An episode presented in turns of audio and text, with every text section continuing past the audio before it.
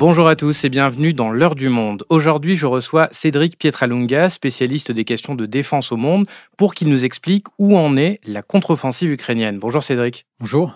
Cédric, ça fait des mois que cette contre-offensive, elle est attendue, presque teasée par l'État ukrainien, comme pour la première contre-offensive d'ailleurs l'été dernier. Désormais, elle a commencé, mais elle est difficile à lire. Qu'est-ce qu'on en sait exactement? Alors, ce qu'on peut dire, c'est que cette contre-offensive euh, a démarré, alors euh, a priori le 4 ou le 5 juin, euh, avec des premières opérations, des premières manœuvres ukrainiennes qui ont été lancées plutôt dans le sud du pays, sur ce qu'on appelle la ligne sud, entre Vuledar et, et Zaporizhia. Ce qui est intéressant de noter, c'est que c'est pas une, on s'attendait à une contre-offensive à un endroit précis, massive, avec beaucoup de moyens engagés. Les Ukrainiens n'ont pas choisi cette option. Ils ont décidé de, de, de en fait d'attaquer sur plusieurs axes. Alors, les militaires occidentaux ont identifié au minimum six axes importants sur toute la ligne de front, sur les, environ 1000 km de ligne de front aujourd'hui. Et donc, ce qu'on voit, c'est des unités ukrainiennes qui manifestement euh, font des attaques. Euh, on ne peut pas dire exactement que ce sont des offensives, parce qu'une offensive, c'est quelque chose d'important global.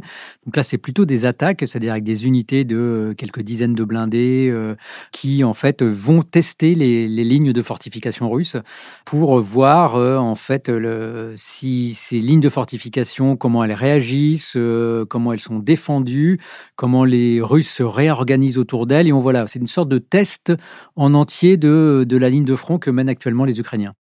Et alors, on a assez peu d'informations qui nous viennent, du moins du camp ukrainien. Est-ce que ça fait partie de la stratégie, ce silence opérationnel, comme on dit? Alors, complètement, parce que les, Ukrainiens ont décrété à un moment, on l'a su d'ailleurs, ils avaient demandé à toutes leurs unités un secret, un blackout total sur leur communication.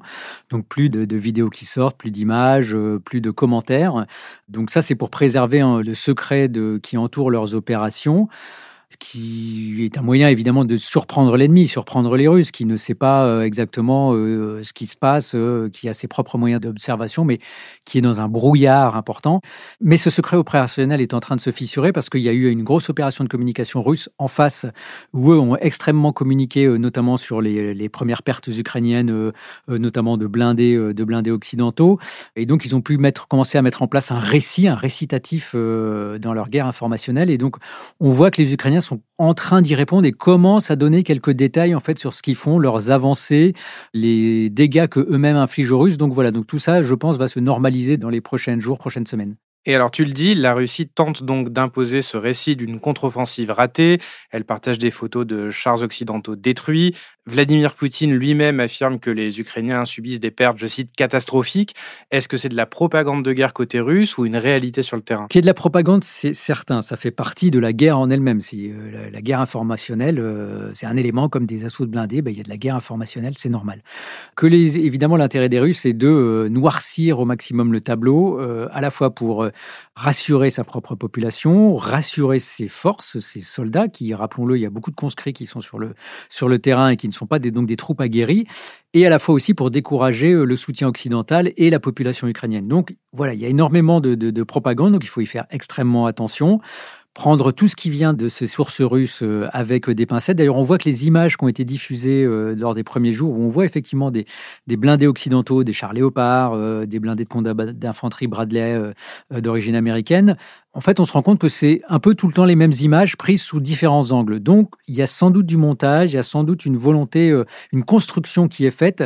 Et en fait, l'importance des pertes, euh, que ce soit d'ailleurs dans, le camp russe comme dans le camp ukrainien, est très difficile aujourd'hui à, à déterminer parce que c'est beaucoup trop tôt et chacun garde le secret sur les pertes qu'il enregistre. Sachant que du côté ukrainien, subir des pertes assez lourdes quand on attaque une ligne de défense fortifiée, les Russes s'étaient préparés à cette contre-offensive, ça semble normal, logique. Alors effectivement, c'est qu'il y ait des pertes, euh, les, militaires le disent, qu'il est beaucoup plus facile de défendre que d'attaquer. Ils disent d'ailleurs qu'en général, pour monter à l'assaut d'une ligne de défense, il faut à minima avoir un rapport de force de 3 contre 1.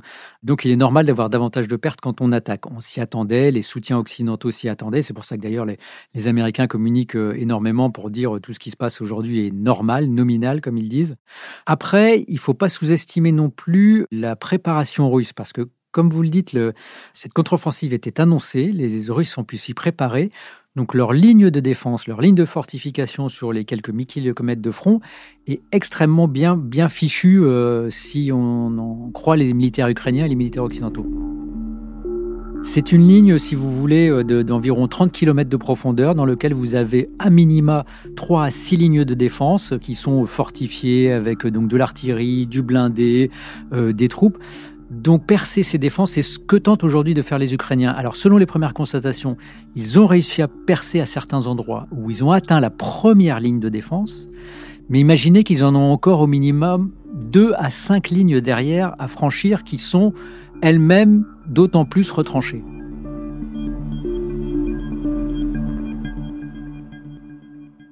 Alors Cédric, il y a quelques jours, un barrage près de Kherson a été détruit, le barrage de Kakovka. Les autorités ukrainiennes et russes s'accusent mutuellement d'être responsables. Alors est-ce qu'on peut avoir une idée de qui est à l'origine de ces frappes, à qui profite le crime, et si cet événement s'inscrit précisément dans la séquence de la contre-offensive?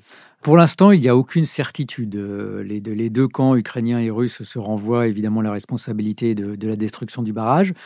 A priori, ce qu'en disent les, analystes, c'est que les Ukrainiens n'avaient pas d'intérêt, que ce soit euh, tactique, opérationnel, stratégique, euh, à faire sauter ce barrage, parce que ça crée une, frontière naturelle euh, encore plus importante entre eux et les Russes. Ça coupe une partie de leur possibilité de contre-offensive sur toute la partie sud de l'Ukraine, donc dans le delta du Dniepr. Donc, a priori, l'initiative ukrainienne est plutôt à écarter. Les soupçons, du coup, se portent sur la partie russe qui, elle, a un intérêt euh, opératif à cette destruction du barrage qui lui permet en fait d'alléger tout son dispositif euh, le long du Dniepr, le long donc euh, en aval du barrage de Kakovka, parce que comme il y a maintenant une barrière naturelle infranchissable, en tout cas pour le moment jusqu'à ce que les eaux se retirent et que les berges soient stabilisées, il n'y a plus de risque d'attaque ukrainienne de cette partie-là, ce qui permet donc aux Russes de déplacer les troupes qu'ils avaient fixées là dans l'hypothèse d'une contre-offensive, de les déplacer ailleurs pour pouvoir soutenir justement leurs troupes qui sont, elles, confrontées à l'attaque ukrainienne. Dernière question, Cédric. Un autre lieu d'affrontement a beaucoup fait parler récemment, mais il se trouve en Russie. Les Ukrainiens ont frappé la région de Belgorod, non loin de la frontière. Est-ce qu'il s'agissait là d'une forme de diversion afin de mobiliser l'attention de l'ennemi sur son propre sol pour mieux attaquer ailleurs? Plus que de diversion, je parlerai de préparation, parce qu'il est évident que les Ukrainiens ne vont pas envahir la Russie durablement et n'ont de toute façon pas l'intention.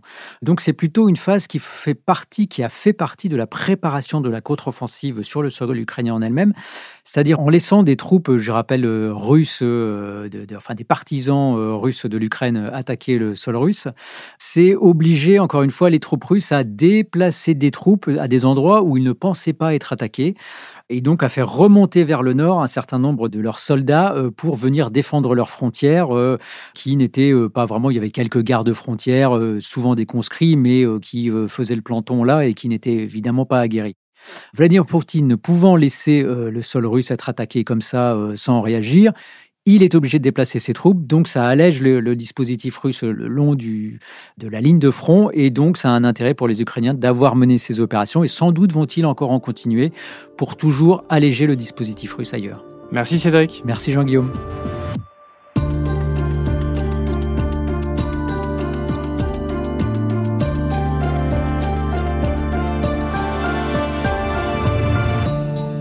Pour suivre tous nos épisodes de l'heure du monde, abonnez-vous sur Spotify et pour nous aider à réaliser les enquêtes, les reportages, les analyses qui rendent ce podcast possible, soutenez notre rédaction en allant vous abonner sur lemonde.fr. Merci pour votre fidélité et à bientôt.